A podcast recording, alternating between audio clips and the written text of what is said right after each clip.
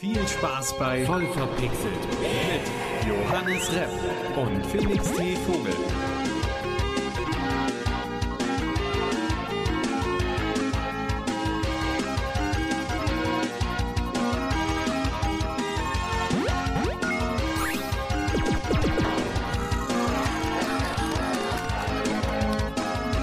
Einen wunderschönen guten Hallo. Ich begrüße euch ganz herzlich zu einer weiteren Folge. Voll verpixelt, natürlich dieses Mal, wie jedes Mal dabei, der umwerfende Felix T. Vogel. Und der eloquente Johannes Repp. Vielen Dank, vielen Dank. Äh, Wir heißen euch herzlich willkommen zu einer Spezialfolge, kann man fast sagen, denn äh, Kernthema der heutigen Folge wird natürlich die Gamescom sein, die jetzt äh, letztes Wochenende stattgefunden hat. Viele Games, viele Sachen, viel Gedöns, viel Zeug, über das man reden kann. Aber erst reden wir über was anderes. Felix, was hast du zuletzt gezockt? Zuletzt gezockt habe ich Star Wars Battlefront 2. Nicht die EA-Version, die neue Version, sondern die von äh, 2005. Ich glaube 5. Äh, 1 und 2 kamen ein Jahr nacheinander raus. Auch interessant. 2004 und 2005, glaube ich. Ja, das war mal eine Zeit lang so, dass dann Sachen immer so, so im Einjahresrhythmus rausgekommen sind. Das war ja bei den Ja. Herr der Ringe-Filmen genauso. Ja, auf jeden Fall äh, echt heftig. Immer noch ein super gutes Spiel. Macht sehr viel Spaß. Äh, so shooter-technisch ganz toll, aber natürlich technisch einfach sehr alt inzwischen. Macht Spaß. Und? Was hast du gespielt? Ich habe eigentlich Walheim zuletzt gespielt, aber da möchte ich gerne detaillierter drüber reden, haben heute die Zeit nicht vor. Ich habe davor Spore gespielt und habe sogar ein Easter Egg gefunden. Du bist also in, in den Walheim-Sumpf hineingewartet. Nee, im Sumpf sind wir noch nicht. Im Sumpf, okay, im Sumpf seid ihr noch nicht. Bis, bis noch. Aber also wir, wir, steuern, wir steuern jetzt stark drauf zu. Sehr gut. Äh, da bin ich sehr gespannt auf deine Erfahrungen dazu. Ja, Spore. Ich habe ähm, so Spore aufgemacht und dachte mir so, hm, spiele ich jetzt meine aktuelle Zivilisation weiter oder mache ich eine neue? Und während ich so überlegt habe, habe ich so die Maus hin und her bewegt, habe ein bisschen mehr geklickt, was man so manchmal macht. Ne? und du, du hast ja, das, das Hauptmenü von Spore, wo du deine ganzen Welten hast, ist ja wie so eine Galaxie. Ich weiß nicht, ob du schon mal, Ja. das, ob du das noch im Kopf hast. Dann sind ja diese ganzen einzelnen Planeten dann wird dir angezeigt, auf welchem Planet deine letzte Zivilisation war, dann kannst du da draufklicken und so weiter und so fort. Und diese Galaxie kannst du rotieren, damit du halt auch auf deine Planeten besser eine Sicht hast und so. Ich glaube, ich weiß, worauf du hinaus willst. und ich hab's aus Versehen schnell rotiert und dann fliegt aus der Mitte der Galaxie fliegen da so ganz viele Porträtfotos raus. Ich nehme mal an, das sind die Entwickler. Das ist ein sehr cooles Easter Egg. ja, das ist hammergeil. Ich, als ich das, das war eins der ersten Easter Eggs, die ich auch wirklich einfach selbst entdeckt habe in, in Videospielen Hm. äh, und das auch so wahrgenommen habe als Easter Egg, weil es halt offensichtlich einfach ist. Aber, aber es ist halt so, man kann ja die, die Galaxie, das ist ja eine Spiralgalaxie, wie auch Ja. wie unsere Milchstraße, und man kann die so drehen und dadurch sieht, ist es halt, es ergibt irgendwie Sinn, da sie zu drehen, aber was, was passiert dann? Natürlich ein Easter Egg. Es ist halt irgendwie, es ist so lustig. Das ist sehr witzig. Ich glaube, das haben tatsächlich nur wenig Leute entdeckt. Das weiß ich gar nicht. Also, ah, gut. Im Hauptmenü hängt man eher weniger rum bei irgendwelchen Spielen, ne? Eben, eben, deswegen. So, das Hauptmenü, man denkt so, da ist nichts und dann ab ins Spiel. Ich wüsste gar nicht, was das erste Easter Egg war, was ich in irgendwelchen Videospielen entdeckt habe. Da müsste ich drüber nachdenken. Vielleicht sprechen wir in der nächsten Folge nochmal drüber. Ich glaube, viele hat man auch einfach als Kind entdeckt und wusste nicht, dass es Easter Eggs sind, sondern man dachte einfach, es wäre ein normaler Teil des Spiels. Hm, kommt drauf an. Bei manchen Sachen denkst du dir schon, ach, das kenne ich aus dem Spiel oder das kenne ich aus der Serie oder das ist ein Foto, das gehört überhaupt nicht hin oder sowas. Da eins meiner ersten Videospiele, in das ich tiefer reingetaucht bin, äh, Pokémon Blattgrün und Feuerrot waren, äh, da, da habe ich halt nicht realisiert, ah, warte mal, dass es jetzt hier Gameboys im Universum gibt und, und der Spielecharakter eine Wii hat. War es eine Wii damals? Nee, ich glaube, es war tatsächlich ein Gamecube. Ähm, da, das habe ich einfach gedacht, okay, das ist einfach nur Selbstpromo. Ja, Aber ja. es ist im weitesten Sinne ein Easter Egg irgendwie. Äh, Ja. Das, äh, und, und dass es so eine Spieleentwicklerfirma gibt, Game Freak, die in Prismania City ihren Hauptsitz hat, die natürlich die Entwickler von Pokémon sind. Äh, das da habe ich als, als Kind fand ich es nur weird, um ehrlich zu sein. Hast du, ähm, und cool. hast du gestern meine Sprachmemo noch gehört? Welche? Wir haben uns gestern Mit dem, mit dem wo, fing, wo fängt das Easter Egg an und wo ist es noch detailverliebt? Also detailverliebt ist ja auch Oh, Easter warte Egg, mal, nee, dann habe ich die, die, die habe ich nicht gehört, glaube ich. Ja, ich habe da, gut, jetzt kommen wir wieder voll vom Gaming weg, ne? Ähm, ich habe da Breaking Bad und Better Call Saul als äh, Beispiel rangenommen, weil Vince Gilligan, also der Regisseur, ja jemand ist, der äh, da, da, da hat das schon eine Bedeutung für die Story, wie sich einer die Schuhe zubindet. Ja, die habe ich tatsächlich, hättest du mich jetzt nicht drauf hingewiesen. Ich habe die tatsächlich nicht angehört, die wären untergegangen. Ich und das, mir die. und das Äquivalent gibt's ja auch bei diversen Spielen. Und da frage ich mich halt, wo fängt der, wo verschwimmt diese Grenze zwischen zwischen Video, zwischen Spielinhalt, zwischen normaler Story und Easter Egg? Wo fängt das Easter Egg an? Wo hört das Easter Egg auf? Wo, wo geht dieser Bereich los? Ich finde, das ist äh, ab dem Punkt eine Hommage, wo es nicht mehr voneinander zu trennen ist. Inwiefern?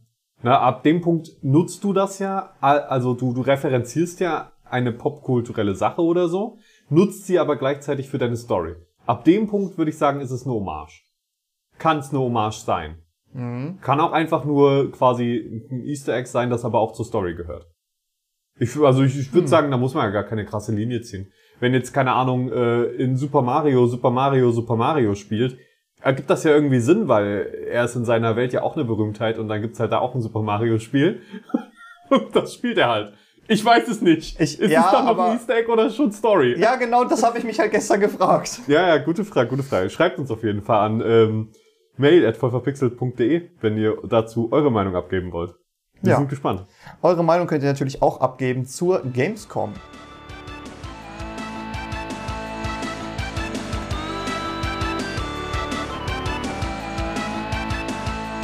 Wir haben uns überlegt, wir, bevor wir eher über die ganzen Spiele reden und über die Gamescom Awards, erstmal noch so allgemeine Sicht auf die Gamescom. Felix, was hältst du denn von der Gamescom? Warst du schon mal auf der Gamescom? Wenn ja, wie häufig?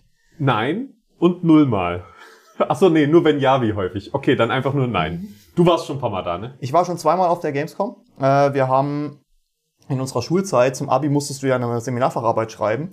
Und da haben wir uns so ein bisschen über diesen ganzen Werbekram äh, äh, mit den Videospielen beschäftigt. Also wie werden Videospiele vermarktet und wie äh, kommt Werbung in Videospiele, also Product Placements und sowas.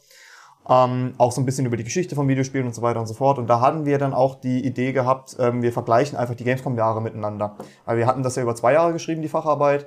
Ähm, hat sich da irgendwas geändert? Also ja, die Videospiele ändern sich wirklich, aber es sind irgendwelche Trends erkennbar, was halt in dem kurzen Zeitraum nicht wirklich wissenschaftlich ist, aber es ist nun mal eine Facharbeit, die du über anderthalb Jahre schreibst, die nicht länger geht.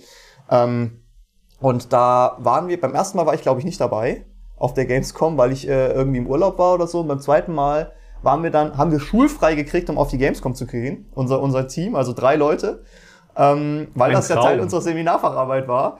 Ähm, und waren dann auf der Gamescom gewesen für einen Tag und haben uns da so ein bisschen durch alle möglichen äh, ja, Stände durchgeackert, haben Merch eingesagt, äh, halt noch ein paar Sachen aufgeschrieben, aber so richtig die Gamescom erlebt habe ich, wo ich dann zum zweiten Mal dort war, das war schon nach meiner Schulzeit, war 2018 oder so, ähm, da war ich mit einem Kumpel dort gewesen, der war auch schon hier äh, im Podcast zu Gast, Grüße gehen raus.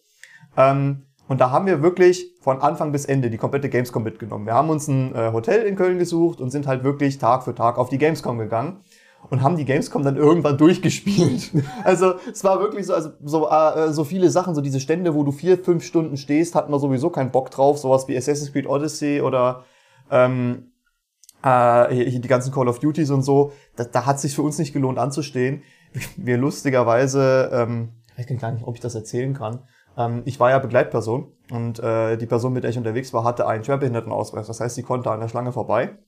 Das heißt, wir haben dann das natürlich auch für ein, zwei Spiele wahrgenommen. Ich glaube für Spider-Man und für Anno 1800. Mhm. Ähm, und da habe ich mir dann gedacht, okay, gut. Wenn ich jetzt drei, vier Stunden angestanden hätte, um diese Demo zu zocken, wäre ich echt enttäuscht. Kann ich mir vorstellen. Generell, äh, Tipp geht raus, geht einfach nicht zu den Großen, wo ihr ein paar Stunden anstehen müsst. Das lohnt sich eigentlich nie. Also bei Anno, muss ich ganz ehrlich sagen, war ich auch ein bisschen überfordert, weil du hast kein Tutorial gekriegt. Es war einfach so, ach, du hast schon mal, äh, es wird einfach ausgegangen, wenn du so lange anstehst, dass du Ahnung von Anno hast, dass du ein Anno-Fan bist, dass du einfach dieses Anno mit dem Wissen von den vorherigen Annos spielen kannst. Und ich war so, äh, was? Ich habe 15 Minuten? Wie soll ich da eine Stadt bauen? Hä? Was? Wo kommt das jetzt her? Was ist, was will dieses Pop-Up-Fenster mir sagen? Ich war komplett überfordert. Aber mein Tipp geht raus, wenn ihr auf die Gamescom geht, vier Tage ist definitiv zu viel. Wenn ihr nicht irgendwie in, in Videospieljournalistischer Absicht oder so dort seid, wenn ihr die Gamescom wirklich genießen wollt, reichen ein, zwei Tage und dann besucht die Indie-Arena, weil da kannst du, musst du nicht so lange anstehen, da kannst du dich mit den Entwicklern unterhalten, kannst auch mal ein bisschen länger zocken, kannst auch mehrfach dahin gehen. Ähm, da gibt's auch schöne Goodies. Und äh, im Endeffekt unterstützt, man ja kleinere Studios, die es auch nötig haben. Ähm, und was ich auch sehr interessant fand, ist immer die äh, Retro-Area, wo du dann äh, so richtig schöne alte Spiele zocken kannst. Da, kannst du, hast du mal die Möglichkeit, auf einem NES zu spielen. Da hast du mal die Möglichkeit, äh, ein Spiel, oh, ich weiß gar nicht, auf welcher Konsole das ist.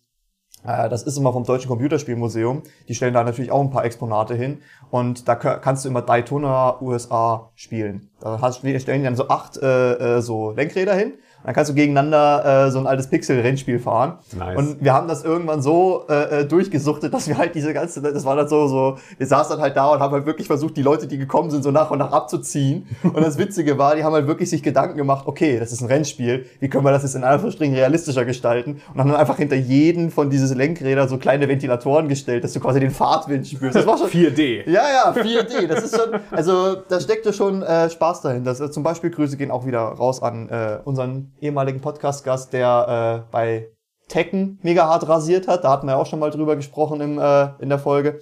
Ähm, ja, also die, du, du, das ist ein bisschen freier. Du stehst nicht so in der Schlange, du triffst mehr mit Leuten, du kommst mehr ins Gespräch. Das sind so die Arenen, äh, die äh, Areale, die ich am ehesten empfehlen kann. Die Merch Area, wenn man Geld verbrennen will, gerne auch. Ich meine, die Preise nehmen sich jetzt nicht so viel, wie wenn du in Elben, Elbenwald gehst oder bei EMP bestellst oder so. Und äh, da findet man vielleicht auch noch mal das eine oder andere, was man noch nicht hat. Aber ganz ehrlich, wenn du da reinkommst und schon von dieser riesigen Funko-Pop-Figuren-Wand erschlagen wirst, denkst du so, yo, entweder gehe ich jetzt raus oder ich werde hier drei Stunden festhängen.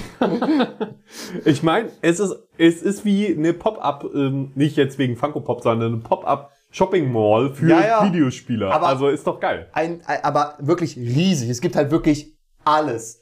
Also wenn du, äh, äh, selbst wenn du irgendein kleinen, äh, kleines Game feierst, reicht's, wenn du einen Stand findest, der irgendwie 30 Produkte dazu hat, die du normalerweise bei irgendwelchen Shops vielleicht vier oder fünf finden würdest. Also Hammergeil. kann ich wirklich empfehlen. Gamescom kann man mal gemacht haben. Ich muss aber auch ganz ehrlich sagen, äh, jedes Jahr persönlich auf die Gamescom zu fahren, das muss man wollen, weil die Hotelpreise eskalieren einfach ins Astronomische äh, in, in Köln zu der Zeit. Ähm, dann ist die Stadt natürlich proppevoll. Es ist die größte Gaming-Messe ihrer Art weltweit. Das heißt, die, die Hallen sind extrem voll. Teilweise bist du wirklich so im Pinguin-Modus unterwegs, wo du wirklich einfach dich vom Strom treiben lassen musst. Ähm, muss man wollen, muss man wollen. Also ich, es gibt ja auch Leute, die haben es nicht so mit Menschenmassen. Da bist du halt auf der Gamescom wirklich nicht gut aufgehoben. Da gibt's dann andere Messen, die du eher besuchen solltest. Das ist eine Menschenmasse, die Gamescom. Definitiv, Äh, definitiv. Nochmal, um ganz kurz zu, zum Anfang zurückzukommen zu den Ständen, wo man fünf Stunden warten muss. Es wäre cool, wenn sie einfach in den fünf Stunden äh, jeder einfach so ein Handbuch schon mal fürs Spiel bekommen würde bei Anno. Einfach hier, Ja. hier, das ist die Bedienungsanleitung, dann in fünf Stunden habt ihr es auswendig gelernt und dann könnt ihr spielen direkt. Also bei manchen Ständen ist es so, dass die dann wenigstens versuchen, die Leute so ein bisschen zu bespaßen, dass sie dann irgendwie mal so ein paar Bildschirme aufstellen, wo du schon mal Gameplay-Trailer gucken kannst.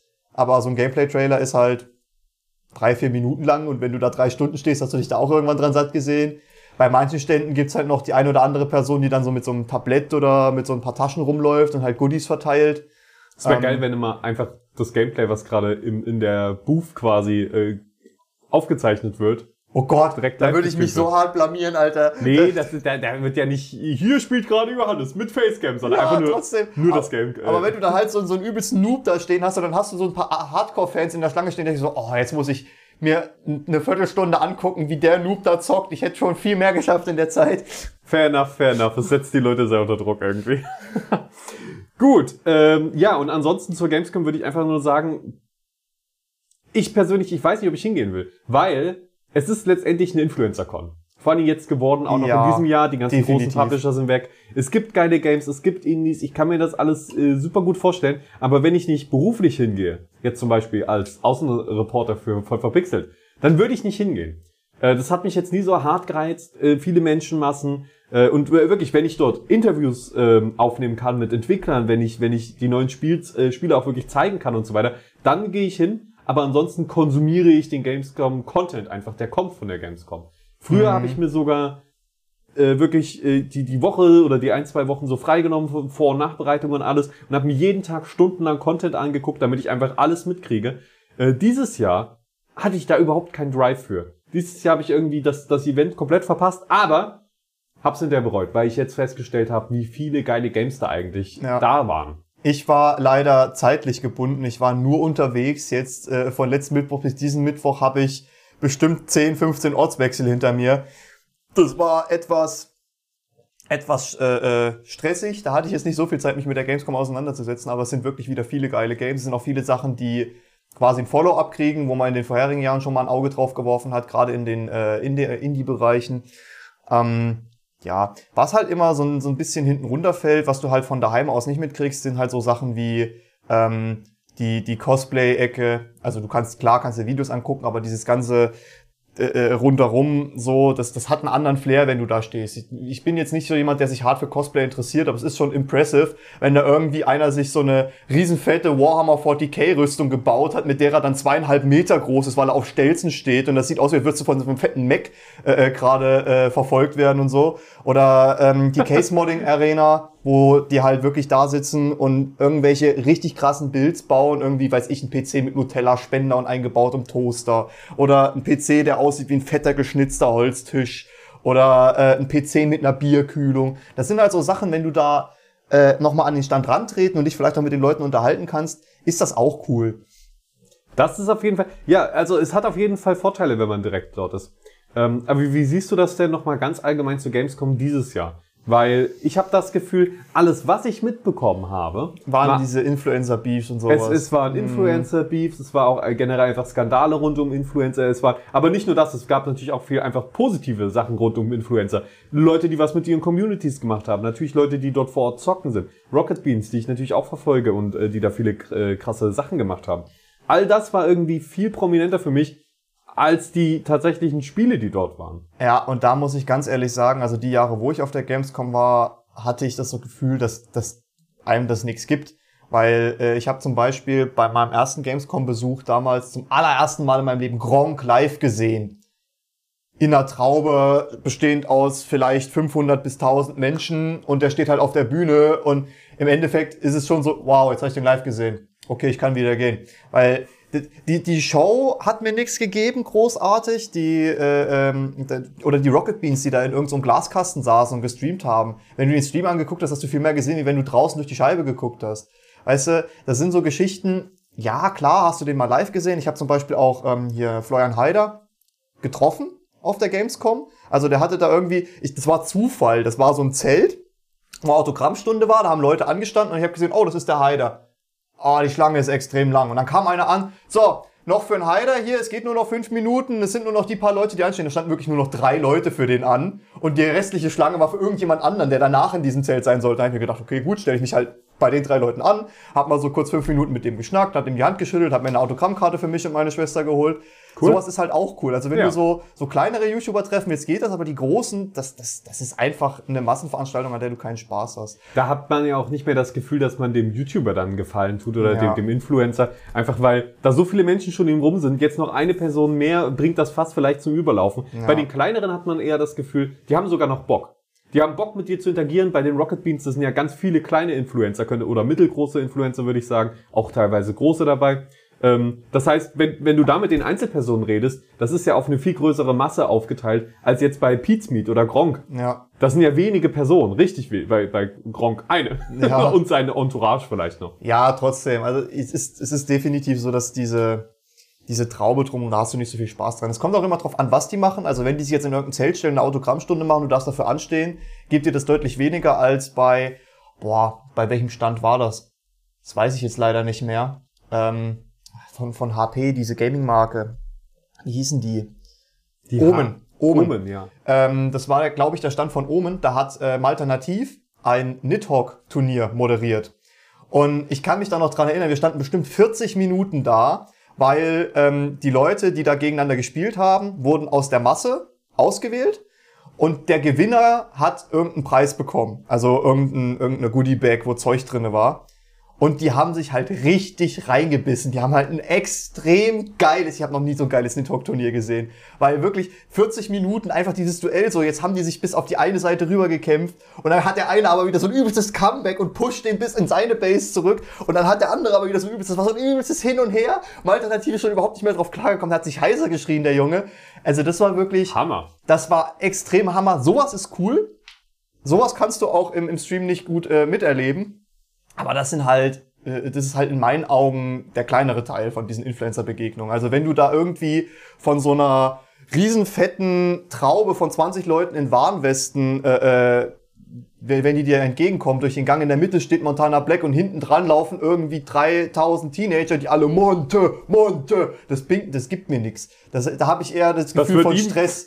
Das gibt mir das Gefühl von Stress einfach. Das trägt nicht zu einem, einer entspannten Gamescom-Atmosphäre bei. Wird vermutlich Montana Black eher was geben.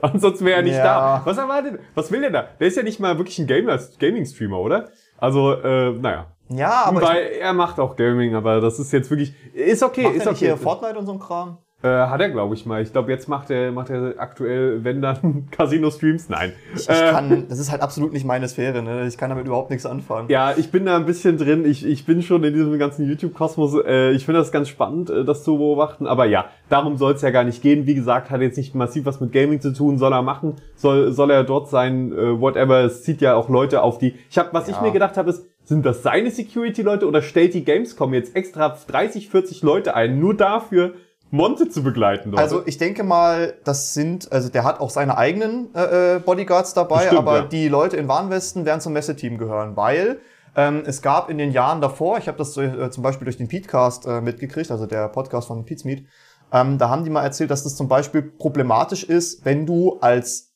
äh, YouTuber, der bekannt ist, über die Messe läufst, weil dann kommt einer an, will ein Foto mit dir haben, dann kommt 10 an, dann kommen 100 an, auf einmal hast du so eine Traube von Leuten im Gang und es geht nicht weiter, lass da mal eine Massenpanik entstehen. Und Ja. auch für den Brandschutz ist das ein extrem großes Problem. Deswegen brauchst du einfach die Leute, die die halt da durcheskortieren, weil du kriegst nun mal nicht jede Area miteinander über irgendwelche Tunnel oder Gänge oder so verbunden, wie du es auf manchen Festivals hast. Äh, und da gehört es dann halt auch einfach zu den Aufgaben des Messeteams, diese, diese Sicherheit äh, äh, zu gewährleisten. Genau, und äh, deswegen habe ich mich gefragt, eben, ob äh, das sich rechnet, ob quasi genug Leute wegen Montana Black auf die Gamescom kommen. Das um, die, ist, um da so einen Aufwand zu betreiben, genau. zu beschützen. Weil ansonsten würde ich halt einfach sagen, ja, sorry, aber es wäre nicht geil, wenn du kommst. Würde ich als Messeleitung dann einfach sagen. Aber ich, ich glaube tatsächlich, das leitet genug Leute auf die Messe. Glaube ich auch. Also so, viel- also ich habe ja den Ausschnitt, ich weiß gar nicht mehr, wie der, wie der hieß. Das hat mir mein Mitbewohner gezeigt. Das war von irgendeinem League-Streamer, der halt über die Messe gelaufen ist mit einer GoPro und an dem ist halt diese Traube vorbeigezogen und das waren halt wirklich extrem, extrem viele Leute, die dem hinterhergelaufen sind, die wahrscheinlich auch gerade den Fanboy-Moment ihres Todes hatten. Die, der, Ihres wird- Lebens meinst Ja, du? Des Todes oder des- ihres Des Lebens? Todes, ja, des Todes. Den Fanboy, den, den, Ihres wirklich, Todes. ich, ich könnte mir vorstellen, dass das für die das Messe-Highlight war. ja, ja, denke ich auch. Und äh, das würde dann auch rechtfertigen, dass du da halt eben mal 20 Leute abstellen musst zum Schutz. Du musst die dann halt vorher gescheit briefen. Also du kannst die nicht überfahren mit, yo, du musst jetzt den über die Messe begleiten. Du, das müssen den, muss denen halt vorher bewusst sein, worauf die sich da einlassen. Natürlich. Aber das sind ja dann wieder so Personalgeschichten.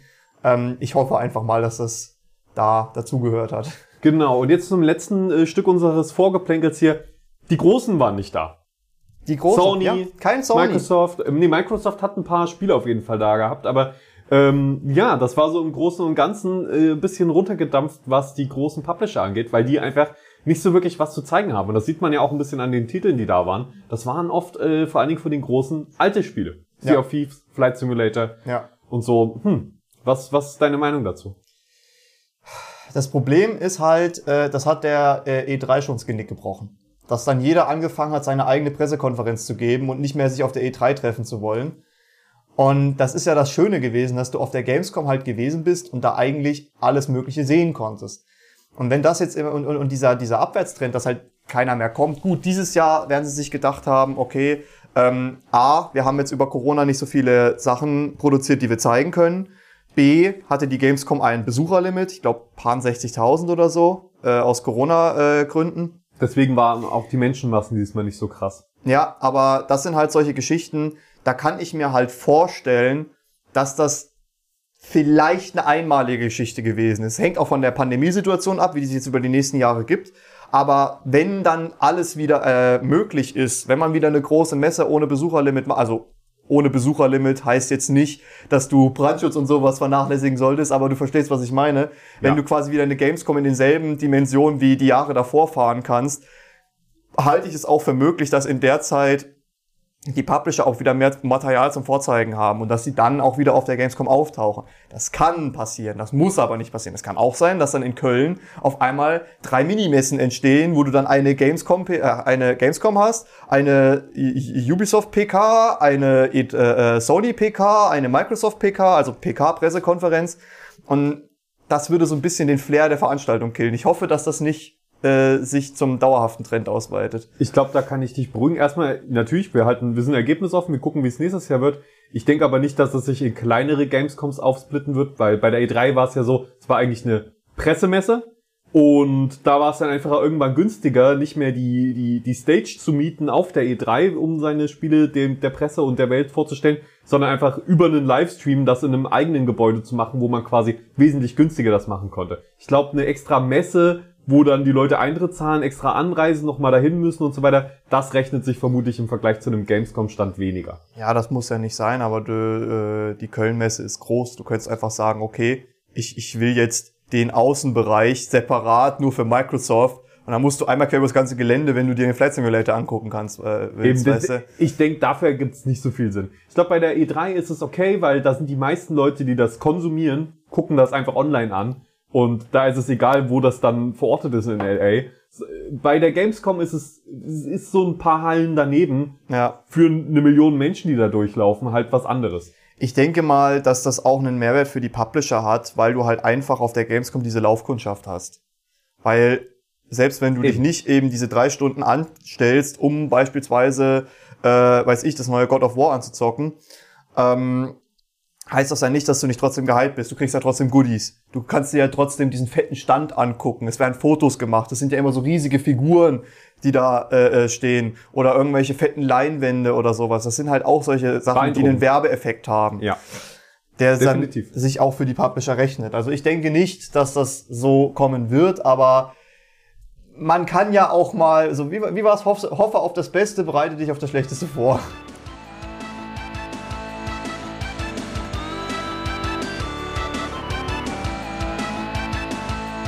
Und jetzt kommen wir zu unseren Gamescom Facts, präsentiert von Johannes. Ja, die meisten Sachen haben wir jetzt schon abgeklappert. Ach so, ne? die hast du jetzt schon ab. Oh, die hast du schon untergebracht. Ja, halt die Besucher, dieses Besucherlimit. Du hast äh, das Problem gehabt, dass jetzt zum Beispiel so Publisher wie Sony einfach gefehlt haben.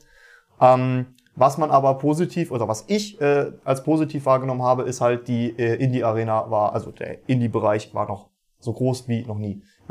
Das ist sehr geil. Und dieser Fall. Trend kann sich in meinen Augen gerne fortsetzen, weil es gibt einfach viel zu viele Indie-Perlen auf dem Markt. Ja, nice. Dann können wir jetzt eigentlich direkt zu den Awards kommen, oder? Wir können zu den Awards kommen. Ich muss tatsächlich sagen, es ist das eine oder andere dabei, wo ich mir gedacht habe, okay. Ähm, ich bin gespannt. Ich, ich weiß noch gar nichts. Für mich ist das jetzt komplett neu. Ich, ich bin super hyped. Okay, äh, ich werde das so aufteilen, weil einige Spiele mehrere Awards bekommen haben, dass ich einfach die Spiele vorstelle und dann sage, was die gewonnen haben. Ja. Ähm, als allererstes, obwohl, nee, das hebe ich mir, das hebe ich mir für den Schluss auf. Äh, wir, wir steigen direkt ins zweite ein. Wir steigen ein mit Metal Hellsinger. Da haben wir ja schon mal drüber gesprochen. Der mhm. Rhythmus-Metal-Shooter. Ähm, der hat den Award bekommen für Bestes Action Game und Most Wanted PC Game. Oh, okay, heftig. Das hätte ich überhaupt nicht erwartet. Ja, hätte ich auch nicht erwartet. Hat auch zwei weitere Nominierungen eingefahren, hat da in den Kategorien leider nicht gewonnen, aber äh, für das Spiel, es hat mehr abgeräumt, als ich tatsächlich erwartet hätte. Nicht, dass es ein schlechtes Spiel ist. Ich finde, das ist ein gutes Spiel oder das hat Potenzial. Aber ich hatte es nicht auf dem Schirm. Ich hatte es halt nicht äh, als so einen, so einen krassen äh, Award-Winner auf dem Schirm. Ja, ja, sehr nice. Ähm, was ich da schon eher verstehen kann, ist Paper Trail. Paper Trail ist ein unfassbar knuffiges Game ähm, das äh, hat so einen, so, das ist so ein Rätselgame und äh, das ist so 2D in der in so einer in so einer isometrischen 2D-Perspektive, wenn man das so nennen kann. Und äh, das Interessante dabei ist, dass du dich quasi über die Map bewegen musst und die Map ist quasi Papier und die Map wird gefaltet. Das heißt, wenn du die eine Ecke von der Map rumfaltest, entsteht ein Weg, wo du auf einmal drüber laufen kannst. Dann musst du es wieder zurückfalten, dann musst ah. du das und so weiter und so fort. Das ist ein sehr innovativer Ansatz für ein Rätselspiel, finde ich. Das hat den Award eingefahren für Best Family Game. Was ich durchaus verstehen kann, weil die Story ist einfach Zucker. Ach, die Story, die, die, die Grafik. Ähm, ich ich habe gerade gedacht, wo, wo, wovon handelt das denn? Die, die Grafik ist einfach, ja, die, die Grafik, Grafik, ist einfach unfassbar Zucker. Das passt voll in dieses Family Game, äh, äh in diesen Family Game Kosmos rein. Ist es für mehrere Spieler auch geeignet oder? Nee, das ist ein Einzelspieler. Einzelspieler, aber du kannst es ja zusammen zocken. Ja, ja, ja. Also zusammen an einem Controller. Und dann äh, ein Spiel, das habe ich auch gesehen, hast du auf deiner Liste. Ähm, Inculinati. Oh, da, das hat tatsächlich auch einen geilen Artstyle. Das hat einen extrem geilen Artstyle. Erinnert so ein bisschen an Potioncraft Alchemist Simulator. Da habe ich auch direkt dran gedacht. So äh, Ähm, wie, eine mittelalterliche Schrift. Wie ein mittelalterliches Buch, genau. Du hast, äh, die, genau, Buch mit Illustrationen und alles. Der Grundgedanke bei dem Spiel ist halt, es ist ein, ein Strategiespiel, wo die Figuren halt wie gezeichnet sind und ähm, das, das Ganze basiert auf irgendeiner magischen Tinte, die du als Spieler quasi hast und du hast dann deine Figuren, die du gegeneinander in Kampf schickst und so weiter und so fort. Und es hat auch einen sehr, sehr ähm, interessanten Humor, zumindest was ich so über den Trailer mitbekommen habe. Du hast, kriegst zum Beispiel als einen Bonus, ähm, kennst du diese, diese, diese, diese schwarze, pixelige Sonnenbrille, wenn irgendjemand so mega cool ist, diese, diese Meme-Sonnenbrille. ja. Äh, ein Charakter ist äh, in dem Spiel ist Hildegard von Bingen und es gibt wohl einen Skin, wo, wo, wo die halt diese Sonnenbrille aufhat, das ist dann Hildegard von Blingen. es ist es ist so bescheuert. Okay, das okay, ist, ja. äh, ich habe es direkt auf meine Liste gepackt und ähm, werde es auch wahrscheinlich auch irgendwann mal mir im Stale äh, im Stale. Oh Gott, heute habe ich irgendwie ein Kloß im Mund. Im Hals. Nein, Achso, nein. wenn du dich versprichst, hast du Kloß im Mund. Wenn du dich Ja, verschluckst, hast du Kloß im Hals. Kloß im Mund habe ich noch nie gehört als Sprichwort. Aber es ist okay. Ich habe verstanden, was du meinst. Äh, dann Ähm, würde ich an, an der Stelle noch ganz kurz für Eculi- äh, schon mal die, das wollte ich vorhin ähm, ja erwähnen. Dann mache ich das jetzt und lese jetzt mal kurz euch die äh, Steam-Beschreibung einfach vor. Bitte, bitte, go for it. Ähm, Il- Eculinati ist ein tintenbasiertes Strategiespiel im Stil mittelalterlicher Manuskripte, wo ein Hasenhintern das Schwert eines Hundes übertrumpfen kann. Werde zum Meister der Tinte, erschaffe Bestien, besiege die Stars der Epoche und entfessle geheime Kräfte. So, ich glaube, das fasst doch auch ganz gut zusammen. Ja, und äh, vielleicht noch zusätzlich äh, als Kaufempfehlung dann, ähm, hat den Award gewonnen für Most Original Game und Best Indie Game. Geil! Also auch zwei Awards, die einen ziemlich hohen Stellenwert haben in meinen Augen. sehr hohen Stellenwert. Ja, vor allen Dingen bestes Indie-Game ist bei so einem stark umkämpften Markt und so vielen kreativen Spielen natürlich geil. Da würden mir gleich irgendwie zehn jetzt einfallen, die das auch verdient hätten. Die, ja, definitiv. Man kann natürlich immer sagen, dass es andere auch verdient hätten, aber es kann halt immer nur einen an der Spitze geben. genau, ne? und kom komplett gerechtfertigt würde Das ist halt sagen. ein Jurypreis. Ähm, ja, nächstes Spiel, Warhammer 40k Dark Tide. Sagt ihr das was? Nope. Weil ich habe mir so gedacht, Warhammer 40k, wie viele Spiele wollen sie davon eigentlich noch produzieren? Ich glaube, Aber- da, dass die Antwort steckt im Namen. Ähm, bei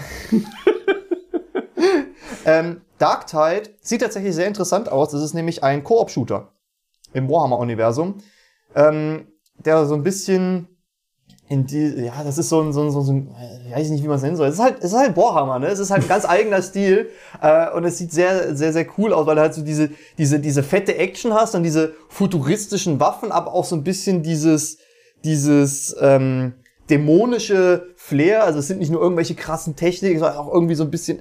Ich, ich will nichts Falsches sagen, um keine Warhammer-Fans auf den Schlips zu treten, aber es sieht halt einfach krank aus. Es ist halt einfach Warhammer. Es ist ein ganz eigener Stil.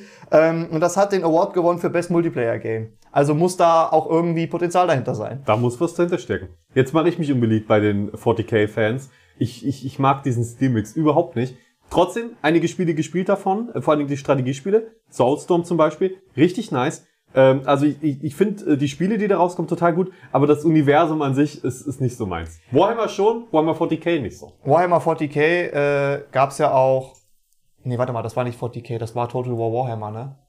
Also die, die Total War Spiele habe ich auch äh, äh, über längere Zeit schon ähm, äh, in Beobachtung und habe auch ein paar davon gespielt. Und über um Warhammer habe ich immer so einen großen Bogen gemacht, weil ich bin eigentlich auch so kein Freund, gerade bei Strategiespielen, wenn es in dieses ich ich, ich spiel, äh, es hat halt gern, ich habe halt gerne was, was so einen historischen Hintergrund hat, weißt du? Ja. Aber bei so einem Shooter äh, finde ich passt das deutlich besser, weil ich weiß, es ist irgendwie was komplett anderes. Es ist ein komplett anderer ein komplett anderer Flair, den ein Shooter hat als ein Strategiespiel. Also ich kann auf jeden Fall sagen, äh, die, die Warhammer, also die Total War Warhammer Spiele, die sind die besten Total Wars, weil die einfach mal durchdacht sind und leider, was bei Total War ja immer ein bisschen das Problem ist, ist, ist die AI von, und, und, und die Gruppen und so weiter. Das wird aber ein bisschen kaschiert in Total War Warhammer, weil, ähm, du so viele unterschiedliche Einheitentypen haben, hast, die so viele unterschiedliche Fähigkeiten und sowas haben. wo du halt, wo du bei, wenn du jetzt mit, mit, mit, keine Ahnung, bei Total War Rome 2 mit Spartanern irgendwie kämpfst und du denkst dir so, was macht ihr? Ihr seid einzeln voll die krassen Krieger und aber, aber also theoretisch müssten sie sein Mhm. und dann irgendwie in der Gruppe schaffen die es nicht, den Gegner irgendwie zu umkreisen oder zu umkeilen oder irgendwas, verhandelt sich total dämlich und fällt dann enorm auf, weil sich die Einheiten eher leichten unterscheiden. Ich finde, Shogun hatte, hatte das noch sehr, sehr gut gemacht. Äh, Napoleon auch. äh, na, das sind halt wieder, da hast du halt Schusseinheiten. Ja. Ähm, da, ich würde sagen, ja, das ist auch gut gemacht, bis auf es geht in den Nahkampf.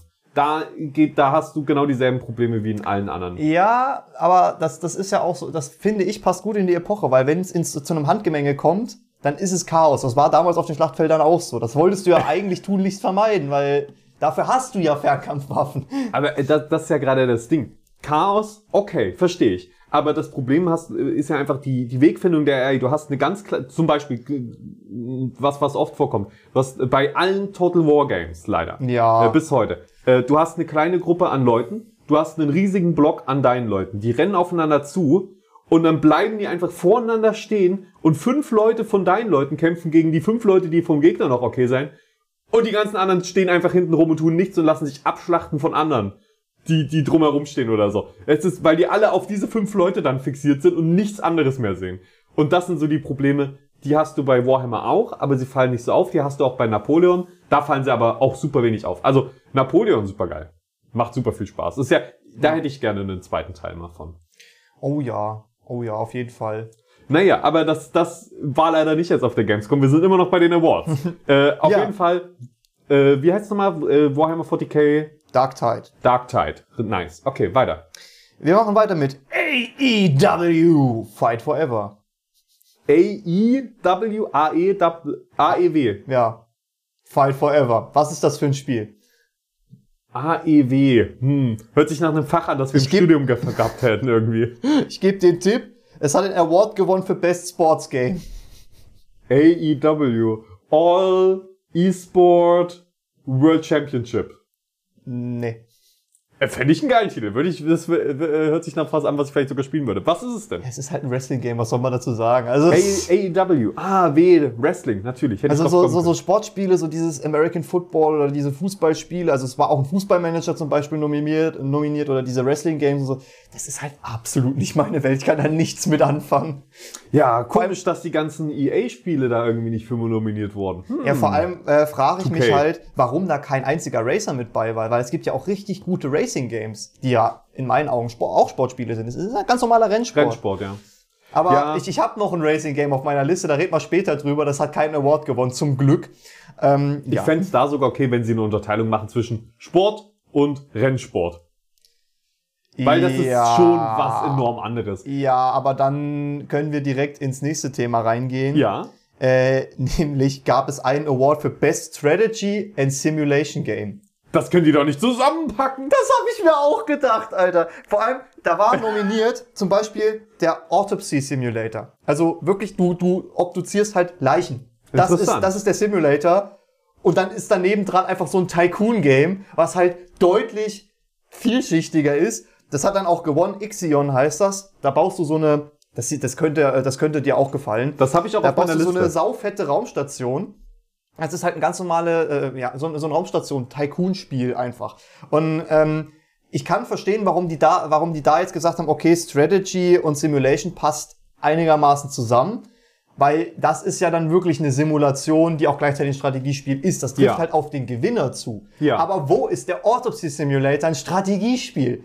Oder der Landwirtschaftssimulator, der, der, der fällt ja dann komplett Ja. raus, wenn du das Und, kombinierst. und außerdem gibt es so viele Strategiespiele, die halt keine Simulationen sind. Genau. Äh, bestes, bestes Beispiel wäre jetzt zum Beispiel Total War Warhammer. Das ist ja keine Simulation. Das ist ja ein Fantasy, das ist ja Fantasy. Ah, hat ein bisschen Wirtschaftssimulation, ja. Also, ja, komm, nee, ja, also, ja. das sind so Geschichten. Also da habe ich mich wirklich gefragt, warum trennt ihr denn? Das Strate- Strategie ist ja bei mir wirklich so ein Herzblutthema. Ja, warum trennt ihr das nicht? Das- das Weil muss- es, ich, ich hätte absolut kein Problem damit gehabt, wenn Ixion Best Strategy und Best Simulation gewonnen hätte, weil das passt wirklich gut. Es ist wirklich ein Spiel, das Potenzial hat. Aber es, es gibt so viele Awards. Ihr habt Best Sports Game Award, aber ihr packt diese zwei Kategorien in einen Preis. Ist das euer Ernst? Ja, warum nicht Sports Casual Game? So Sports oh, äh, aber wenn Best, wir- Best, Best äh, äh, Konsolenspiel mit Mobile. damit die Switch halt auch noch mit reinkommt. Äh, aber dann würde ich jetzt auch einfach ganz kurz äh, meinen Ixion-Part ja, vorziehen. bitte. Dann haben wir es nämlich. Erstmal super geiler Soundtrack, richtig geile Vibes, die das äh, ist so wirklich ähm, eher eher reali- realistisch vom Stil her, also nicht krass stilisiert und so weiter. Du hast eine Raumstation, musst die aufbauen, ähm, so, so quasi Startopia, glaube ich. Wer, wer das kennt, Startopia, aber in viel, viel realistischer und viel größer und geiler. Man Und mit einer saufetten Grafik. saufette Grafik, äh, also also wirklich gut gemacht. Du sehr stimmungsvoll. Du musst äh, Dro- Drohnen und Raumschiffe und so weiter zu, zu irgendwelchen Planeten schicken, Ressourcen sammeln. Auf deiner Raumstation, die irgendwie von der Erde quasi ist, ist so. Es ist eine Raumstation, aber es ist eher auch ein Raumschiff.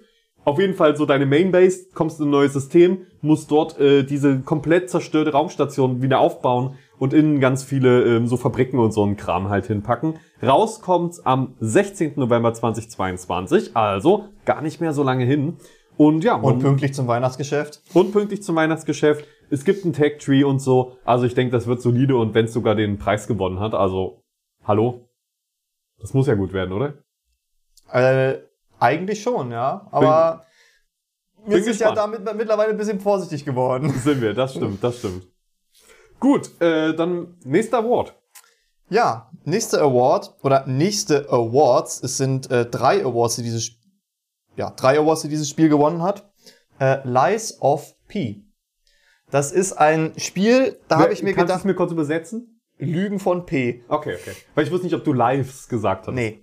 Lügen Nein, von Life Pi. of Pi ist ein Film. Ja, eben, das ich, jetzt, jetzt, der hat um, damit überhaupt nichts zu tun. jetzt geht's um alle seine Leben. Äh, das, das, das ist so ein Spiel, da habe ich mir äh, erstmal gedacht, okay, das sieht aus wie das nächste Dark Souls. Und dann habe ich mich da so ein bisschen eingelesen und dachte mir so, holy fuck, das ist ein saugeiler äh, Ansatz. Und zwar ähm, spielst du Pinocchio. Ach, Lives, Lives, Lies of P, also P auch einfach nur als der Buchstabe P. Auch, ja, ja. Okay. Du spielst Pinocchio in so einem sehr viktorianisch anmutenden Setting. Und es sieht halt wirklich so ein bisschen Souls-like aus. Äh, du musst halt in dieser mystischen Stadt Krat dich äh, zurechtfinden und musst da halt deinen deinen Weg gehen. Wenn du mir es zeigen würdest, ich gucke mir gerade Bilder auf äh, Google an, ich würde Bloodborne auch direkt Ja, denken. also äh, es, es sieht aus wie Bloodborne in ein bisschen anders. Bloodborne mit so einem, mit so einer, äh, so, so, wo du Bioshock so ein bisschen eingekreuzt hast. Ja, so ja, sieht ja. das aus. Genau. Und ähm, das hat gleich drei Awards abgeräumt, nämlich Best RPG, Mhm. Best Action Adventure und Most Wanted PlayStation Game. Wow, heftig. Okay, ja. Äh, ich ich finde, das hört sich erstmal super boring an. Pinocchio streift Das- durch viktorianische London. Ja, aber, Aber da muss ich ganz ehrlich sagen, guckt euch mal einen Trailer an, weil das ist wirklich einfach, ich weiß nicht, es, es hat, es hat einen Flair. Wenn Ja. das jetzt noch Inhalt hat, geil, aber der Ersteindruck ist erstmal gut.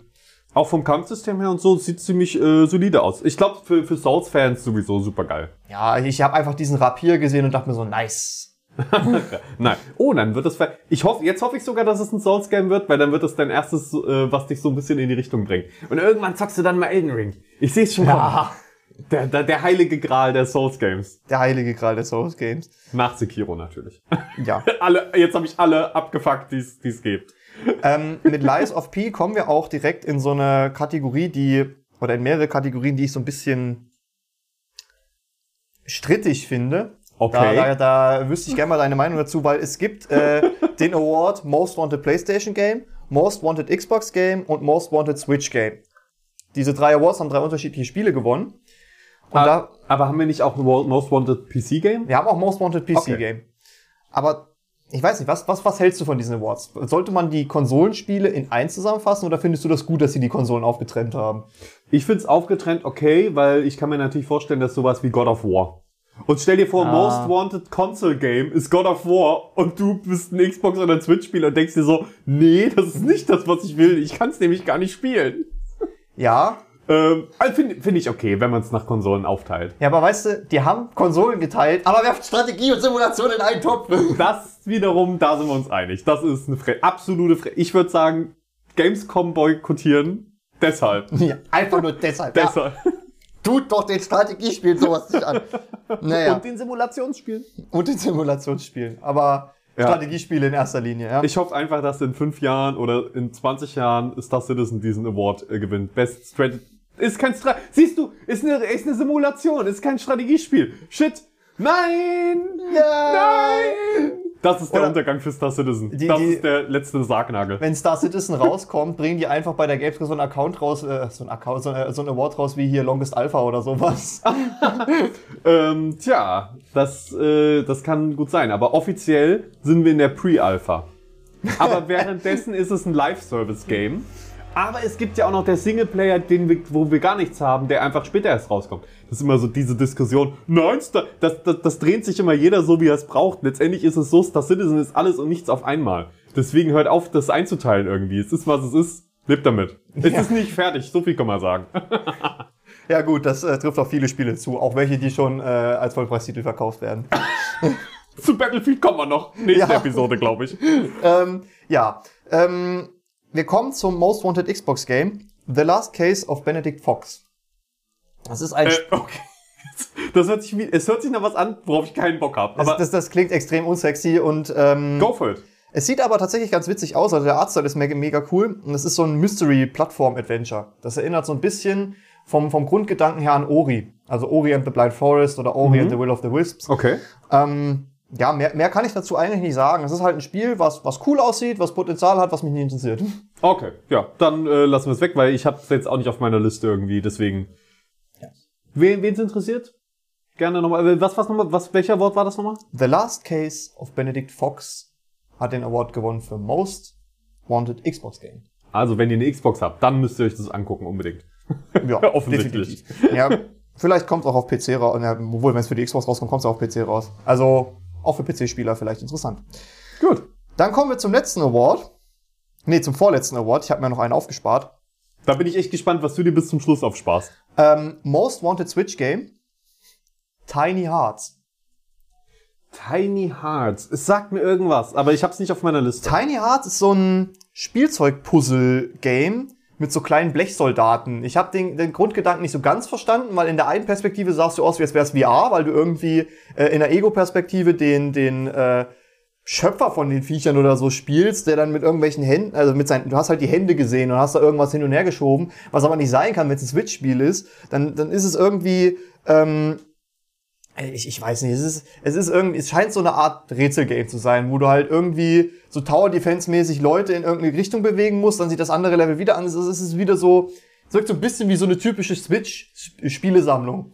Okay. Aber ich kann euch auf jeden Fall eins sagen, wenn ihr es googeln wollt jetzt gerade, passt auf. Ich wollte nämlich auch gerade gucken, äh, Tiny Hearts auf Google Bilder und so. Ihr findet natürlich nur Bilder von kleinen Herzen. so viele kleine Herzen. Ja, Ihr müsst, ihr müsst Game dazu eingeben. Oder einfach Switch. Oder Switch, ja. Aber ja, das ist halt so ein Spiel, was voll an mir vorbeigehen wird, wo ich nicht sagen kann, ob es den Award verdient hat oder nicht, weil ich nicht so ganz verstehe, was das Spiel überhaupt sein soll. ja, Ähm, aber ist okay. Jetzt kommen wir endlich zum finalen Highlight äh, kommt mir Award. nicht. Mir ist nämlich gerade aufgefallen, dass ich noch zwei Awards offen habe. Und zwar für Best Ongoing Game. Best on, also sowas wie ein Live-Service-Game oder sowas. Genau. Okay. Fällt dir da irgendein Spiel ein, was diesen Preis verdient hätte? Oh, also ich, ich denke, ein paar könnten das äh, schaffen. Ich würde sagen, Valorant vielleicht. Das wäre das wäre sowas, wo ich, wo ich schätzen würde, es hätte hohe Siegeschancen. Also, oh, alle drei Nominierten habe ich nicht mehr im Kopf. Ich weiß, dass der Flight Simulator nominiert war. Mhm, ja. Gewonnen hat Sea of Thieves. Ja, definitiv äh, würde ich auch sagen, das ist ein, das kann diesen Award äh, sich ein, eintüten. Ist immer noch ein cooles Spiel. Irgendwann hat man halt alles erlebt. Aber genau das ist ja das, das Ding bei Ongoing Games so, da kommen ja Updates. Und das war auch dieses Mal wieder auf der Gamescom vertreten sogar. Also von daher, Ja. ähm, ich, ich würde sagen, äh, das ist durchaus, es ist besser, als wenn es jetzt irgendwie FIFA wäre oder so. Muss ich Ja. gestehen. Kommen wir nun zum, in meinen Augen, absolut unnützesten Award. Ich dachte, das wäre der beste. Oh Gott, okay, was ist es? Ähm, das ist ein Publikums-Award. Und zwar der Award für den besten Trailer. Bester Tra oh, okay. Lass mich raten. Ähm, ich würde einfach mal sagen, äh, oh, shit. Mann, das ist schwierig. Starfield. Nein. Das war mir klar, aber ich musste irgendwas sagen. Skull and Bones? Nein. Ah. Aber Gib mir einen Tipp. Ja, wenn ich dir einen Tipp gebe, weißt du sofort, worum es geht. Ich sag's einfach Hogwarts Legacy. Ah, nein, ja, natürlich. Ah, wie konnte ich das übersehen? Natürlich, da ist der Hype real. Ah. Ey, Also wirklich, das, das, das passt eigentlich perfekt zusammen. Der Trailer ist einfach nur dafür da, Hype zu generieren. Du siehst kein Gameplay, es ist wieder nur ein Render-Trailer und am Ende wird dir, wird dir irgendein Vorbestellerbonus angeboten, der in meinen Augen komplett unnütz ist, weil du kriegst halt so einen, so einen, so einen Todessermäßigen Skin und irgendeinen Mount, die beide extrem hässlich aussehen. Johannes, da ist, äh, ich habe mir natürlich auch zu Hogwarts Legacy was aufgeschrieben. Und du übersiehst dabei ja, du, du guckst jetzt hier irgendwie auf die Deluxe-Edition oder, oder so. Also die richtigen Chats, die, die richtigen Fans, die kaufen sich natürlich die 289,99 Dollar Version. Alter. Fast 300 Dollar Version. Und rate mal, was du da nämlich noch kriegst, zusätzlich zu deinem, äh, ich krieg einen Skin und so, du kriegst noch mehr Cosmetics erstmal, obendrauf. Und du bekommst einen fliegenden Zauberstab. Ich dachte erst, das wäre ein Ingame-Item, aber es ist tatsächlich irgendwie so ein, so ein Buch, wo dann so, ich nehme an, mit Magneten so ein Zauberstab oben drüber gehalten wird. Es ist doch safe ein paar hundert Euro wert, oder? Also, safe kannst du das nicht für 20 Euro irgendwo auf AliExpress bestellen. Also bekommst du für 300 Dollar ein Spiel und einen Stock. Steelbook und bestimmt ist der Stock aus Plastik, weil da müssen ja auch die Magneten und so drin sein, nehme ich an irgendwie. Ich Ey, bei keine 300, Ahnung. bei 300, bei fast 300 Dollar erwarte ich, dass die wenigstens einen, äh, äh, einen Holzstock nehmen, also einen Holzzauberstab nehmen und dann da irgendwie die Magnete einarbeiten. Wenn das Ding aus Plastik ist, ist das keine 300 Dollar wert. Äh, ich, ich kann dir das mal zeigen. Ich finde, das sieht nicht aus wie, wie als ob es aus Metall wäre, weil das Ja, aber äh, sowas- aus Metall äh, Dass das so nicht aussieht, glaube ich dir, weil es regelmäßig so ist, dass bei solchen Deluxe-Sachen die ähm, realen Goodies, also die haptischen Goodies, nicht so viel taugen. Aber ich habe halt eine gewisse Erwartungshaltung bei diesem Preis. Äh, das, das kann ich gut nachvollziehen. Ich finde, es gab auch schon ein paar geile Special Editions. Ich fand sogar äh, einige von den Fallout. Spe Fallout hatte immer coole Special Editions. Die haben oft Shit-Qualität und so gehabt, aber haben dann noch nachgeliefert. So, jetzt zeige ich dir. Ja, das war doch auch bei, das bei Bild. war das war das Green Hell oder Uncharted, ich bin mir gerade unsicher, wo du ähm, diese diese Tasche bekommen hast, die absoluter Müll war. Äh, die, weil Tasche war bei Fallout tatsächlich, bei Fallout das 76. Da gab's eine, da gab's zumindest äh, eine Tasche. Ich weiß nicht, ob, ob die bei Uncharted auch irgendwie kacke war oder so. Ja, das, das war, das, ich weiß nicht mehr, jetzt, bei welchem Spiel das war. Ich äh, hatte gedacht, das war irgend so was, was Dschungelmäßiges gewesen. Ähm, wo dir, äh, wo, wo du die Tasche, die du bekommen hast, dann so, so richtige, richtige Plastik-AliExpress-Qualität hatte. Ähm, was du halt überhaupt nicht verwenden konntest. Aber ja, ich, Felix hat mir gerade den Zauberstab gezeigt. Also Felix hat mir gerade seinen Zauberstab gezeigt. Äh, mein und schwebender Zauberstab. dein schwebender Guck Zauberstab. mal, ich muss ihn gar nicht halten. Nee, nee, nee, nee. ja, also ähm, ist bestimmt für die absoluten Hardcore-Fans richtig geil. Ich finde den Zauberstab, ich finde das auch cool, cool, kleiner schwebender Zauberstab. Ist nur der Preis. Es gibt auch noch ein Steelbook natürlich dazu. Ähm, und Highlight, 72 Stunden Early Access. Das ist das, was mich richtig aufregt. Ich hasse es. Warum? Das Spiel ist fertig, das Spiel kommt raus und dann musst du noch, musst du die, musst du 300 Euro ausgeben, ums, ums spielen zu können, wenn es rauskommt. Hä? 72 Stunden Early Access, das ist doch ganz normal inzwischen. Das heißt, ich gebe mehr Geld aus, um früher ein dafür unfertiges Spiel Nein, nein. zu spielen. 72 Stunden Early Access. Das heißt, du bekommst einfach 72 früher Zugriff aufs Spiel. Ja, 72 Stunden früher, ja. Genau, du bekommst 72 Stunden früher Zugriff aufs volle Spiel, nicht auf Ja. den, die Early Access Version. Ach so. Du bekommst Ach einfach, so. du bekommst einfach nur quasi drei Tage vor Release 72 Stunden. Wie viele Tage sind das? Ich habe doch keine Ahnung. Mathe? Was ist Ja. das? Äh, Du bekommst 72, Drei Tage. drei Tage vorher kannst du schon das Spiel spielen, kannst deine Let's Plays machen oder whatever. Das Ding ist, zu dem Zeitpunkt werden die großen Let's Player ähm, das Spiel auch schon bekommen und können das streamen und so weiter. Das ist ja, das ist ja immer der Bullshit. Die Leute denken dann, vor allen Dingen so, äh, so kleinere YouTuber oder so, glaube ich, äh, Warnung geht raus an die, ich kaufe mir das, die, diese 300-Euro-Version, das macht sonst keiner, dann kann ich es einfach schon drei Tage früher streamen. Nee. Und Du dann, kriegst ja teilweise die Vorabversion schon irgendwie einen Monat vorher und kannst dann schon das erste Chapter oder so spielen. exakt Halt so. nicht das komplette Spiel durchsuchten, aber äh, du kannst dann halt Content produzieren, weit bevor der Otto-Normalverbraucher überhaupt die Möglichkeit hat, so ein Spiel zu bekommen. Eben, deswegen meine ich nur, holt's euch nicht deshalb, holt's euch, weil ihr den Freestrill Mount des Dark Arts Battle Arena, ach ja, das ist ja der, der größte Bullshit. Die, Da- das hatten wir noch gar nicht erwähnt. Die Dark Arts Battle Arena, das ist ein extra Spielmodus. Oder sowas in der Richtung. Ich ja, das ich- kriegst du, das kriegst du bei diesem Vorbe das kriegst du auch als Vorbestellerbonus. Zusätzlich zu diesem Mount und zu dem Todesser-Skin. Ah, okay, also ist das auch in der 70 Dollar Version. Ich weiß nicht, welche so. Version da angepriesen wird. Das, ich weiß, es wäre halt nur interessant zu wissen, ob du, wenn du kein Vorbesteller bist, Zugang zu dieser Battle Arena kriegst. Die Skins sind mir erstmal egal, weil die finde ich ja wie gesagt sowieso hässlich. Weil ich, ich mag die Welt von Harry Potter. Ich bin kein Hardcore-Fan, aber ich mag die Welt von Harry Potter genug, um mir dieses Spiel auch anzugucken. Ich habe da voll Bock drauf, ja, auch. Ja.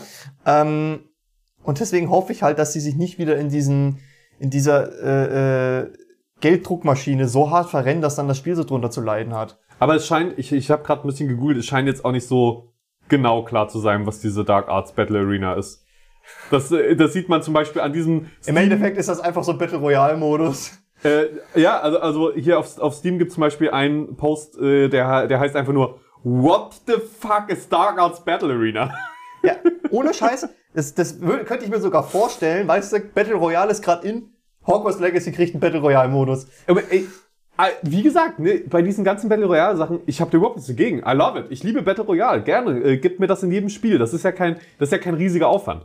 Ja, wenn er gut umgesetzt ist. Nein, auch wenn der schlecht umgesetzt ist. Gib ihn mir einfach oben drauf. wenn da irgendwie ein Programmierer nochmal 10 Stunden Zeit übrig hatte, sehr wahrscheinlich bei einem AAA-Studio, dass da einfach mal jemand nochmal 10 Stunden Zeit hatte.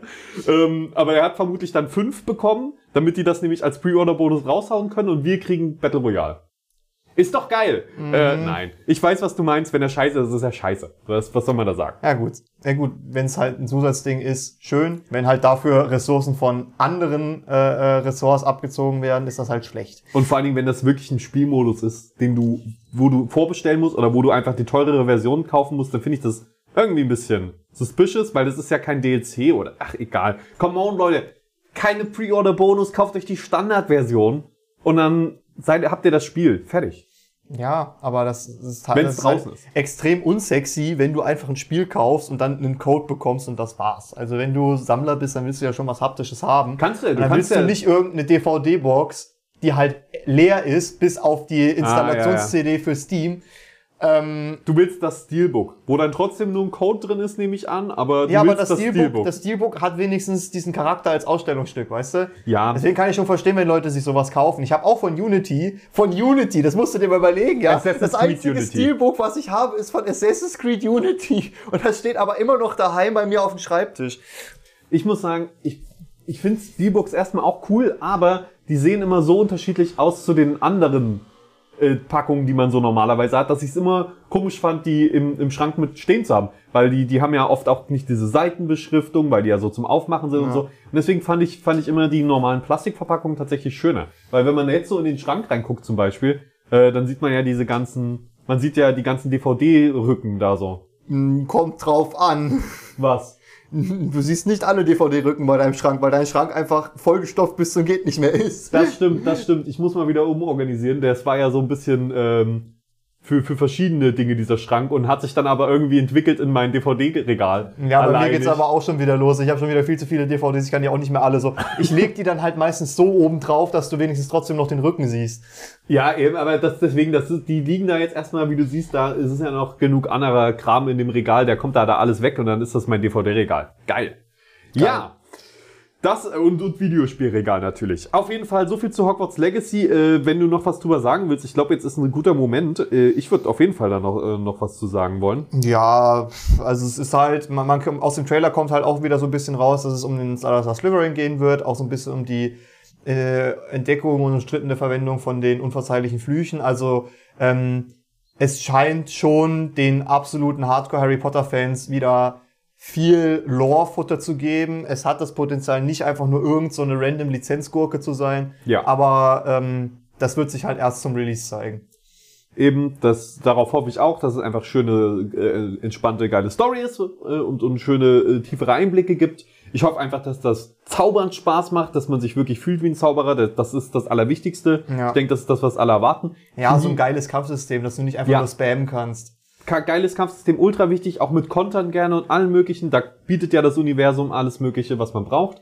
Und äh, dass es ein RPG ist an sich, finde ich einfach schon mal Hammer. Sowas hat man sich doch immer gewünscht, oder? Man, weil ich will nicht das zehnte Mal Harry Potter sein, der irgende, da fühle ich nicht so mit mehr, weil ich weiß Ja. doch eh, wo er landet. Ja, man kennt's ja auch schon. Man hat's ja schon sehr oft gespielt. Genau. Das lag ja teilweise bei den DVD-Boxen, lag ja sogar das Computerspiel oder der Demo für das Computerspiel mit bei zum jeweiligen äh, Filmteil. Und auch wenn du die Spiele gespielt hast, die waren schon cool für ihre damalige Zeit, weil damals warst du auch so ein bisschen, bisschen mehr Fanboy, dass du über den einen oder anderen Programmierfehler hinwegsehen konntest. Das gebe ich dir, ja. ja. Ähm, Mittlerweile ist es halt, ja, hat man schon tausendmal gesehen. Ist schön, dass sie jetzt den Schritt in die andere Richtung machen und was komplett Neues aufmachen. Haben sie ja mit den Filmen auch gemacht. Die haben ja auch gesagt, okay, gut, fantastische Tierwesen. Wir machen jetzt nicht irgendwie noch ein Follow-up zu Harry Potter, weil den haben, haben, den haben sich alle tot ges äh, satt gesehen. Und auf einmal geht's um Dumbledore. Ja. Aber gut. Äh, okay, mehr Background-Story zu Dumbledore ist doch auch schön. Ja, eben. Ähm, kommt ja immer auf die Umsetzung drauf an, aber wir, wir verschließen uns ja nicht generell gegen irgendwie sowas.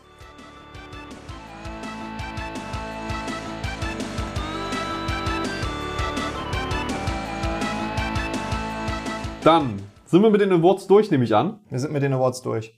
Fantastisch, dann kommen wir jetzt endlich zu unseren ganzen Games, die wir uns so äh, rausgesucht haben. Ja, nachdem wir die eine Stundenmarke überschritten haben. Das ist, glaube ich, das war unvermeidlich. Ja, das äh, ist einfach so. Ihr kriegt jetzt einfach Bonus-Content. Es ist, es ist Bonus-Content. Wir können es auch alles in die nächste Folge auslagern. Nee, nee, nee. Ich würde sagen, unsere, unsere Mentions machen wir noch. Die Highlights so. Die Highlights machen wir auf jeden Fall noch, ne? Ja, unsere Highlights und äh, in der nächsten Folge sprechen wir dann auf jeden Fall nochmal die komplette Indie-Arena durch. Also nicht jedes einzelne Spiel, aber so alle möglichen Spiele, die uns interessieren, nochmal im Detail. Vielleicht verschieben Ähm, wir dann auch unsere Empfehlungen aufs nächste Mal. Damit wir Ja, jetzt, weil das ja. sind jetzt basically, das, ihr habt jetzt eine Stunde lang Empfehlungen von uns bekommen. Ja, Äh, mehr oder weniger. Ähm, also, willst du anfangen? Erstes Game. Was hast du so rausgekriegt, was es so geiles gibt auf der Gamescom? Lego Brick Tales. Lego Brick Tale. Guck mal, es gibt ein Lego-Spiel, ich habe noch gar nichts davon gehört. Es gibt einfach so Echt viele nicht? Spiele. Es gibt so viele Spiele auf der Gamescom, das ist mir nicht begegnet. Lego Brick Tales äh, ist mal was anderes. Ähm, du hast, das ist so eine, ja, so, so ein Adventure-Rätsel-Game, wo du halt äh, auch wieder ganz äh, Lego-Spiel typisch immer wieder äh, irgendwelche Fahrzeuge, irgendwelche Teile, irgendwelche Brücken, irgendwelche Konstruktionen, irgendwelche Katapulte und so ein Kram bauen musst. Mit dem Unterschied, dass ähm, diese Teile Physics haben. Das heißt, wenn du zum Beispiel einen zu krassen Überhang konstruierst, knickt der ab. Wenn du beim Helikopter Dann, dann ist ja wie echtes Lego, wo einfach die Teile nicht mehr aufeinander halten, weil die inzwischen so schlecht sind. Ja. Wenn du äh, einen Helikopter baust und den, den Rotor nicht mittig zentrierst, dann schliert er halt nach links und stürzt ab oder, oder so ein Kram. Okay, heftig. Und äh, es, es, scheint halt wirklich so zu sein, dass du halt einfach durch die Welt rennst und äh, immer zu irgendwelche Quests kriegst und dafür dann irgendwelche Sachen basteln musst. Mm, hat Potenzial, kann auch schnell langweilig werden. Das hängt halt ganz davon ab, wie die, äh, die Questreihen dann gestalten. das Aber auf jeden Fall ein Spiel, was man als Lego-Fan im Auge behalten sollte. Hört sich so ein bisschen an wie Besiege, wo man ja auch so quasi Aufgaben bekommt, im Sinne von, du musst das und das zerstören Ja, oder so. und dann baust es du. Ist, es ist, also du hast dann wirklich irgendwie so, weiß ich, 15 Teile und kriegst gesagt, bau einen Hubschrauber. Und bei Besiege ist es ja so, hier ist eine Sandbox, Okay, also. mach was du willst. Das wusste ich nicht. Also es ist nicht so, es ist nicht sandboxig, sondern du hast schon vorgegebene Teile und alles. Vorgegebene Teile, vorgegebene Ziele. Aber zumindest vermute ich das jetzt. Es kann natürlich auch sein, dass du einfach eine, eine genaue Konstruktion gessen musst, was mega AIDS wäre bei einem Lego-Spiel. Das wäre richtig Ähm, kacke, ja. Na, na, aber na gut, das das, wäre das wär jetzt dem heutzutage, dem Lego-Gedanken natürlich ganz äh, nahe dann eigentlich. Bau es, lass es so, weil du kannst eh nichts anderes draus bauen und kauf dir was Neues. Ja, Kauf's das ja, gut. ähm, lass uns jetzt nicht über, über Lego reden, da könnte ich auch stundenlang drüber reden. Love it. Ähm, Klemmbausteine, ganz toll. Äh, ja, es sieht auf jeden Fall grafisch toll aus, wirklich toller Lego-Stil, äh, würde ich jetzt einfach mal sagen. Und es soll 2022 noch rauskommen. Ja. Ja, da bin ich doch mal gespannt. Also, das kommt auf meine Wunschliste, denke ich. Weil äh, reingucken will ich auf jeden Fall mal. Ja. Sehr schön. Äh, dann fange ich mal an mit etwas. Ich weiß nicht, ob ich selbst spielen werde und ob ich mich drauf freue, aber ich würde es einfach mal als funny Service-Meldung hier äh, verbuchen. Gold Simulator 3. Ich weiß nicht, hast du Ja. Gold Simulator 1 gespielt? Ja. Hast du Gold ich. Simulator 2 gespielt? Nein. Den gibt's nämlich auch nicht. Exakt. Gut, du wusstest es schon. Verdammt, ich dachte, ich kann dich überraschen. Ja, es ist, ich find's einfach lustig, äh, dass sie einfach den zweiten Teil überspringen. Da merkt man ja schon, das ist ja, ich finde, allein dieser Fakt ist genug Auftakt für das Game und ich muss gar nichts weiter was dazu sagen. Es wird noch besser. Ja, Die, äh, bei God Simulator gibt's den Pre-Order-Bonus. Also ein Wortspiel aus Pre-Order und Order für Euter. heute, ja. der, der, der Bonus ist ein Euter mit Physics. Wenn du vorbestellst, kriegt deine Ziege ein Euter mit Physics. Siehst du, das ist die Art von Pre-Order-Bonus, die ich okay finde. Ja, weil es halt witzig ist, weil es voll Genau. in das Universum reinpasst. Und es nimmt niemanden was vom Spiel weg, der diesen Pre-Order-Bonus nicht hat. Ist nett, ist cool, nette Kleinigkeit, aber come on, das ist ein grafisches Element, das dich jetzt nicht, das Spiel nicht spielen lässt. Ja, definitiv. Aber Goat Simulator, es ist einfach, für die, die es nicht kennen, hol's auf jeden Fall nach. Unfassbar witzige Sandbox. Sehr gut. Was ist als nächstes auf deiner Liste? Dave the Diver. Dave the Diver. Oh, geiles Pixelart, ne? Extrem geile Pixelart. Das ist halt ein Pixel-Adventure, wo du äh, als Taucher unterwegs bist und halt Abenteuer erlebst. Viel mehr will ich dazu eigentlich nicht sagen. Ähm, es gibt halt Point auch... Click? Nee, Oder Adventure einfach Adventure, generell? Adventure. Hast auch zwischendurch ab und an mal so, so Passagen, wo du in irgendeiner Bar bist und irgendwelche Getränke mixen darfst und sowas. Also Abwechslungsreich. Äh, abwechslungsreich. Es scheint auch eine, eine grundlegende, grundsolide Story zu haben. Also es gibt verschiedene Charaktere, die dann auch ihre eigene Persönlichkeit haben. Also es ist nicht so, dass du einfach nur eine, eine, einen Sp- 2D-Sprite hast, der, der Dave heißt. Der scheint auch ein bisschen Background-Story zu haben. Ist gut, ist gut für ein Adventure. Ja. Gut, dann ähm, Ixion haben wir ja schon durchgesprochen und dementsprechend steht als nächstes auf meiner Liste auch ein Adventure. Es ist diesmal aber auch ein Point-and-Click-Adventure. Das heißt The Frogs. Und das ist, es ist strange, weil es nutzt Renaissance-Gemälde. Die ist animiert, es ist lustig, es, es, ist, es ist hässlich, aber auch irgendwie nicht. Geht's da um Frösche? Es geht nicht um Frösche. Oh, ich dachte schon, die erzählen jetzt unsere Lore von unserem Point-and-Click-Adventure nach. Nee, es ist tatsächlich äh, so, dass es quasi Renaissance-Gemälde sind, die animiert sind. Äh, du, du, wie gesagt, Point-and-Click-Adventure, es ist lustig, lustige Texte und so. Guckt euch einfach an. Ihr werdet sehen, ihr werdet, glaube ich, sofort, wie ich auch sehen, das sieht lustig aus, das sieht nach Spaß aus, es, es sieht nach meme-mäßigen Sachen aus. Es kommt im September raus, 2022. Also auch da nicht mehr lange hin. Könnt ihr jetzt auf Steam auch schon äh, euch angucken und dann mal gucken, ob ihr es vielleicht dann äh, haben wollt. Weißt du, was eine ganz krasse Missed Opportunity ist? Was aber, aber wahrscheinlich auch copyright-mäßig sehr schwierig. Diese Spiele, die diesen, diesen mittelalterlichen Flair bedienen vom, vom Artstyle her, wie jetzt zum Beispiel auch ähm, ähm, Potioncraft, Alchemist Simulator oder hier, ähm, ähm, na, wie hieß das Spiel? Ink, ähm, Ink, EK, das ist echt, der, der Name ist äh, nicht der, so Name, der Name geht nicht so gut Äh. Kennst du diese Bardcore-Videos? In, Inculinati. Inculinati. Kennst du diese Bardcore-Videos, wo die einfach mit mittelalterlichen Instrumenten irgendwelche Chartmusik spielen? Ja. Warum hat kein Videospiel so einen Soundtrack? Das wäre doch mega witzig, wenn die dann schon in diese Meme-Geschichte reinschießen, dass die auch diese ganzen Meme-Sounds im Bardcore, in der Bardcore-Version mit einbasteln. Das stimmt, das wäre ganz geil. Äh, aber auf jeden Fall, ich bin ja eigentlich nicht so der Point-and-Click-Adventure-Typ, aber das sieht so lustig aus, dass sogar ich drauf Bock bekommen habe. Äh, wirklich, es ist, äh, schaut euch den Trailer an, ich glaube, danach habt ihr auch Bock. So, also so viel dazu. Ja, ich äh, möchte noch kurz ansprechen, auch als Servicemeldung, weil es mir eigentlich, ich sag mal, ziemlich egal ist. Ähm, Minecraft Legends ist halt Ah. Minecraft RPG. Äh, hat für mich äh, so ein bisschen den Eindruck gemacht, dass es ähnlich wie der Minecraft Story Mode an eine etwas jüngere Zielgruppe orientiert ist.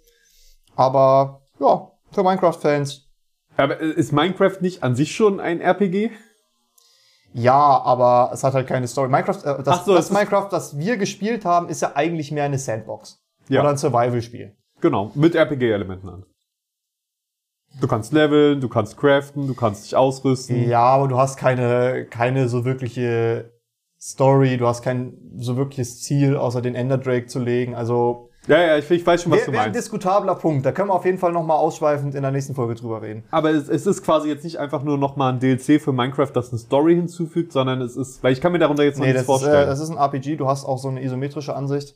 Äh, ah, okay, ist es so. Third Person, wo du Okay. dann wirklich, also du, du hast auch diese Bauelemente, aber es geht halt dann wirklich vorwärts aus, einen, einen roteren Faden. Also du kannst trotzdem bauen. Ir irgendwie schon, aber ich denke mal, das wird dann auf so eine Lego-Geschichte hinauslaufen, wo du dann immer so, so aufgabenmäßiges Bauen machst. Okay, ich bin gespannt. Das wird, es hört sich interessant an. Kann natürlich auch einfach sein, dass du eine Cutscene gezeigt kriegst, wo dein Charakter irgendwas baut. Das kann auch sein. So, wir lieben natürlich äh, Minecraft, das ist klar, aber Johannes, ich habe hier was, das ist eher was für uns. Ja, für uns richtig Hardcore-RPG-Leute, die MMOs auch lieben. Ich weiß nicht, ob du MMOs liebst. Ich eigentlich auch nicht so. Ich finde Kommt drauf an. Sie können, sie können sehr geil sein. Immer, es zieht mich immer mal wieder eins rein. Auf jeden Fall, mal sehen, ob uns das hier reinzieht, denn das ist von Dune. Dune Awakening. Ja. Dune Awakening wollte ich auch drüber reden. Ich habe gesehen, dass du das auf der Liste hast, hab's auf meine nicht draufgepackt. Einfach, einfach wegen der Welt. Ja, bitte, gebt uns das. Da, ich muss sagen, ich sag auch, gebt uns das. Ich sag aber auch, ich bin zurückhaltend, weil bisher haben wir nur einen Render-Trailer. Und Bilder und so, aber Gebt uns das in guter Ausführung. wir, eben, wir haben noch nichts vom Gameplay gesehen. Das Gameplay kann halt kacke werden. Es könnte Top-Down irgendwie irgendwas sein. Ich stelle mir dann halt vor, First-Person, Survival in der Wüste, Roleplay halt. Also das, das stelle ich mir vor.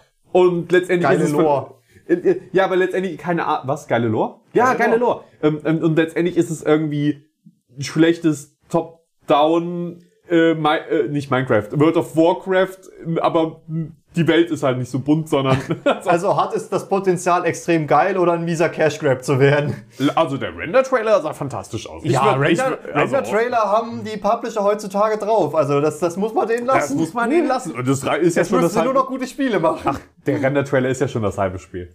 ja. Ähm, nee, also da, da bin ich super gehypt drauf. Ich, ich freue mich da echt drauf. Äh, RPGs haben auf jeden Fall in den letzten Jahren äh, mal wieder ein paar große Ti äh, Namen so hinter sich bekommen. Also RPGs und MMOs scheinen wieder ein bisschen auf dem Vormarsch zu sein in den letzten Jahren, habe ich so das Gefühl. Ja, aber das äh, geht auch so ein bisschen, äh, ich denke mal, das hat auch so ein bisschen dieser Singleplayer is Dead Trend zur Folge. Weil äh, einige Publisher immer noch so ein bisschen darauf sich eingeschossen haben, dass jetzt äh, bei den Multiplayern das Geld liegt. Aber andererseits kommen halt super viele auch Singleplayer-Spiele raus. Sehr, sehr viele. Ja, weil halt nicht, weil halt nicht alle diesen Trend fahren. Und dieser Trend ist auch gerade so ein bisschen abflachen, aber er ist halt noch nicht bei allen ab, äh, äh, komplett vom Tisch, weißt du? Ich wollte gerade sagen, die, Die, die Hochzeit dieses Trends ist durch. Äh, die, die Firma, die das gesagt hat, äh, also Bethesda, die, die quasi äh, das alles für tot erklärt hat, die selbst machen ja als nächstes auch mit Starfield ein Singleplayer-Spiel wieder. also von jetzt daher. wieder, aber zwischenzeitlich hat das ja nicht funktioniert. Das war ja, hat man ja bei Fallout 76 gesehen, dass das halt Hat auch voll nach hinten losgehen kann. Oh ja. Ach, Fallout 76. Da, da kommen wir auch, ich glaube, dann in der nächsten Episode nochmal dazu. Ja, Äh, da gab es nämlich auch was Neues. Oh ja, uh, wow, ey.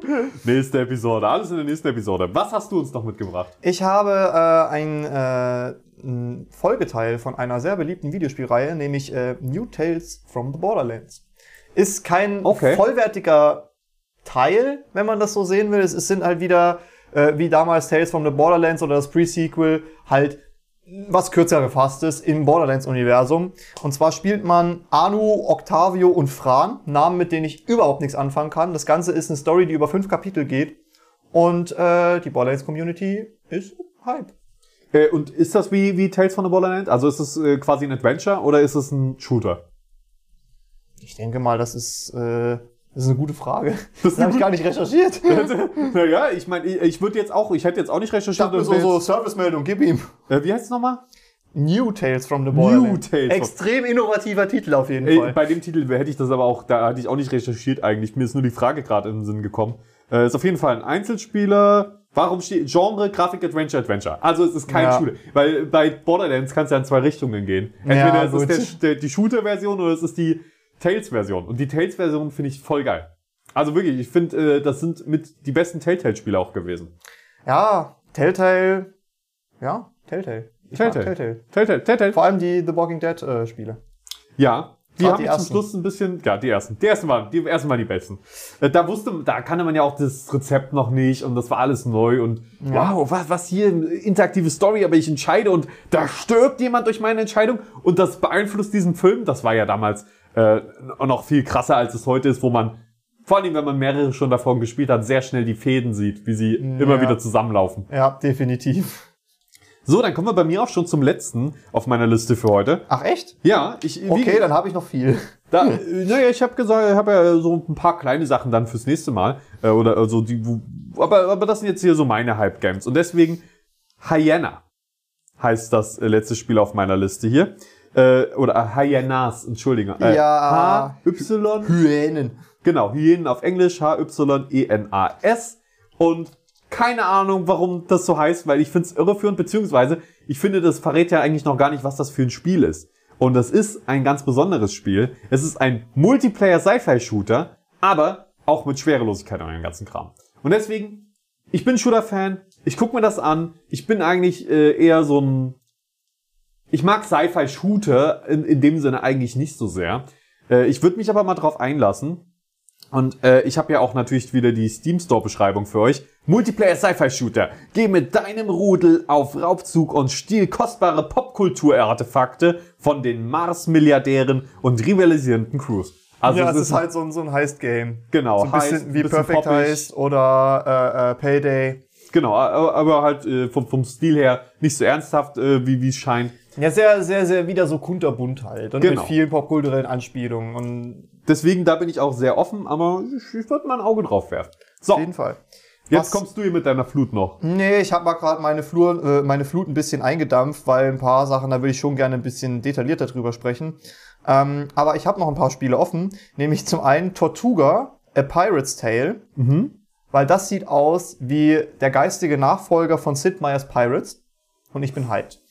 Okay, ich original, ich habe das Spiel äh, gesehen, hab, aber das Cover hat mich nicht angesprochen, deswegen habe ich mir dazu noch nichts durchgelesen. Ich habe aber direkt gedacht, wenn das geil ist, dann hat's Johannes auf seiner Liste. Ja, also äh, ich habe ich, ich bei dem Cover, das Cover ist extrem unsexy und der erste Part vom Trailer auch, weil du halt nur von irgendeinem Piraten zugelabert wirst. Aber sobald die ein bisschen Gameplay zeigen, denkst du dir sofort, das ist Sid Meier's Pirates. Oh mein Gott, ich bin im Hype. Äh, ja, die Ingame-Grafik, die sieht auch ganz gut aus. Also das Cover, das Cover haben sie nicht so gut gewählt, würde ich sagen. Solange die nicht so ein beschissenes Tanzminispiel wie bei Sid Meier's Pirates drin haben, Ja, bin ich sofort im Hype. Äh, Bitte. Sid Meier's Pirates ist halt wirklich ein extrem geiles Spiel, was, wo halt die, die, die Grafik äh, äh, und sowas äh, auch noch durchaus tauglich ist, aber die Steuerung ist halt nicht gut gealtert. Weil es hat sich halt mittlerweile so viel getan. Und das ist halt was, was einen dann so ein bisschen den Spieleabend vermiest, warum du dann das Spiel nicht acht Stunden spielst, weil es irgendwann anstrengend wird. Und wenn Tortuga, A Pirate's Tale, genau diese Fehler ausbügelt und noch eine etwas fettere Story als äh, äh, Sid Meier's Pirates da reinbaut, ey, da bin ich sowas von drinne.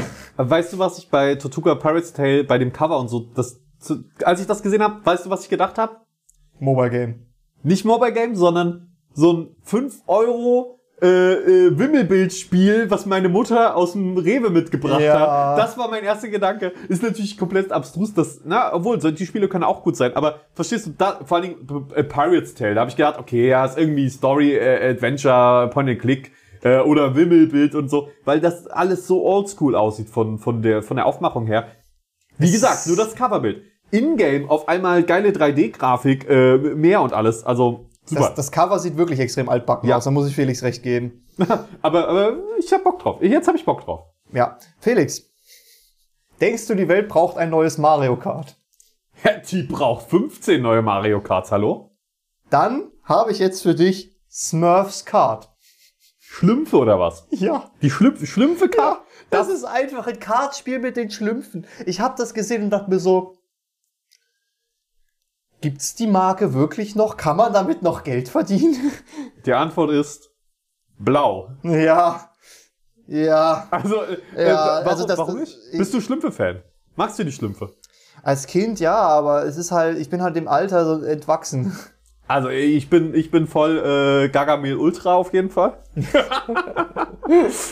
Der Gargamel, oder? So hieß er doch. Ja, ich gut. glaube schon. Ähm, ja, nee, es ist interessant. Ich fand es immer ein bisschen weird, weil auch als Kind ist mir schon aufgefallen, dass, das, dass da nur eine Frau im Dorf ist. Und ich fand's, ich fand's gar nicht so, oh, die bumsen die alle, die eine, äh, sondern ich habe einfach mir, nur- mir nur gedacht, was ist denn da Schreckliches vorgefallen? Ja. Dass nur noch eine Frau ist. Aber da gab's doch, ah, das, das habe ich irgendwie so am Rande mitgekriegt. Der, der neueste Schlumpfkinofilm, da entdeckt doch Schlumpfine dann das, das äh, weibliche Schlumpfendorf. War da nicht irgendwas? Also es gibt, es, es gibt anscheinend irgendwie. Wo, worin endet dann der Film? Ich habe absolut keine Ahnung. Ich, ich weiß, worin der endet, wenn, wenn auf einmal Schlumpfine sagt, da ist ein Dorf voller Frauen, oder? Bei dem Fra Frauendorf, da ist ein Dorf voller Männer und die so, oh, warte mal. Ich, ich weiß auf jeden Fall, wo die Fanfictions enden.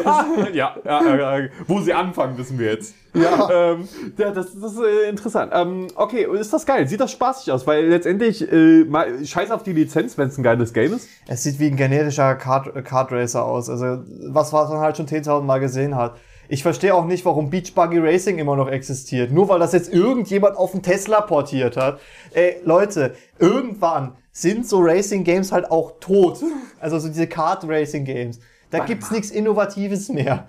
Ich weiß nicht, ob ich, ob ich das schon erzählt hatte oder ich, ich weiß nicht, ob ich mir überhaupt aufgeschrieben hatte, aber ich wollte drüber reden. Ähm, Tesla, da kann man ja Spiele drauf spielen. Ja. Äh, und da habe ich einen Twitter-Post gesehen, wo auch tatsächlich das Lenkrad als Input-Methode ja, verwendet für wurde. Beach Buggy Racing, ein Mobile Game, was ich schon zu meiner Schulzeit auf dem Handy gezockt habe. Ja, aber das finde ich doch geil, oder? Wenn du auf einmal in deinem Auto sitzt und kannst mit einem Lenkrad auf einmal auf dem Bildschirm Ja, aber der, der Nachteil ist halt, du musst immer so nach, nach rechts Ja, unten gucken, weil da halt die Konsole ist. Das, das war mein zweiter Gedanke. Ich so, okay, geil, aber andererseits Es super ist, ungeil. halt, es ist halt wie diese ganzen Tesla-Updates, äh, die solche Spielereien mit reinbringen, halt genau das. Es ist eine Spielerei. ja, ist eine Spielerei. Wie, wie viele dieser Features. Aber auch allein, also auf dem Auto spielen zu können, finde ich an sich schon eine ganz geile Sache. Mit einem Controller oder so, easy chillt man sich hin. Vor allem, wenn man irgendwie im Stau steht oder irgendwas. Also natürlich als Beifahrer. Ja, aber es gibt ja tatsächlich, jetzt kommen wir wieder vom, vom Hundertsten ins Tausendste, ne? Es gibt äh, Displays, ich weiß gar nicht, in welchem Auto das verbaut war, das war in irgendeinem irgendeinem Concept Car war das drinne. So ein Display, das hat ähnlich funktioniert wie diese Wackelbilder, die du kennst. Das heißt, der Pa- Fahrer hat's Navi, äh, Navi gesehen Oh. und der Beifahrer konnte DVDs gucken. Das ist fancy. Sehr coole Technik. Auf jeden Fall, ja. Die Frage ist, wenn du auf der Rückbank sitzt, was siehst du dann? Du siehst beides gleichzeitig. Du bist einfach Ja, verrückt. du bist Also- einfach komplett bekloppt, so.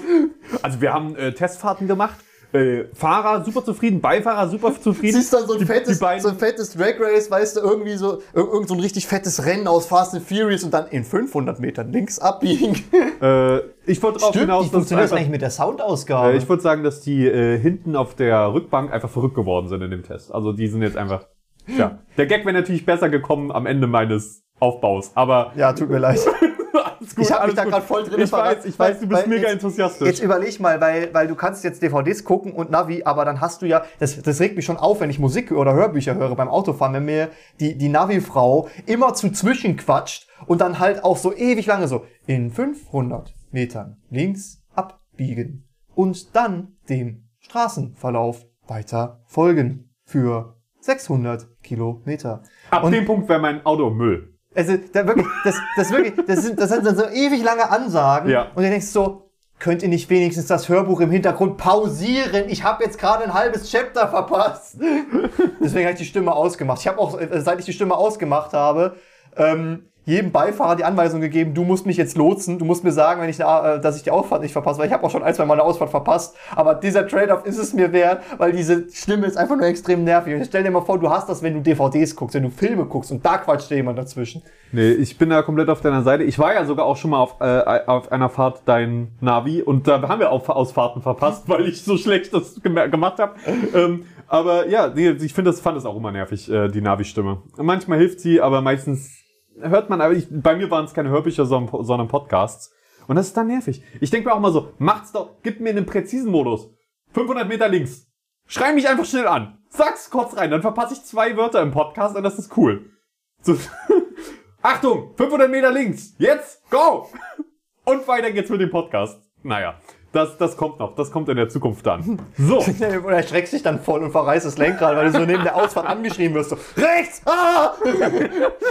Oh ja, äh, ich hätte gern das, das Schreinavi. So.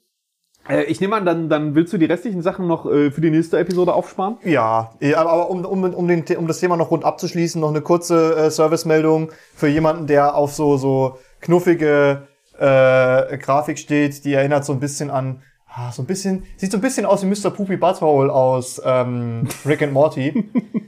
ähm, Oh ja. Und zwar heißt das Spiel Ship of Fools. Es ist halt so ein ganz normales Adventure-Game, wo du halt Inseln lootest und mit deinem Schiff fährst und dich gegen Leute bewehrst. Das ist so, ja, das hört sich jetzt so wieder Side- super. so ein Das, ist, Sidescroller.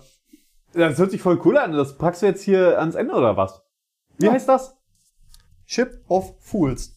Ah, okay. Ship of Fools. Geil, ja, das gucke ich mir auch nochmal an. Ähm, das hört sich gut an. Gut, äh, dann hinterlasst uns gerne ein Like und, ein, und abonniert unseren Podcast, wenn ihr das noch nicht gemacht habt. Also das, das hilft uns sehr, jede Bewertung hilft, jede Empfehlt Nachricht. uns weiter. Ja, empfehlt uns um. Das hilft am allermeisten, wenn ihr einfach sagt, ich kenne einen geilen Gaming-Podcast. Äh, aber voll verpixelt ist auch okay, hört da lieber mal rein. Rasiert eurem Hund einen QR-Code zur voll verpixelt Website auf den Kopf und geht mit ihm in der beladesten Fußgängerzone Gassi. Ich würde sagen, druckt den einfach aus und haltet das Schild hoch und vor uns staltet nicht euren Hund.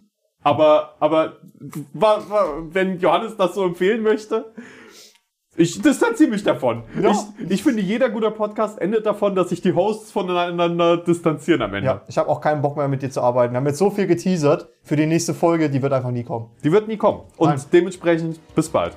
Ja. Tschüss. Tschüss, Felix.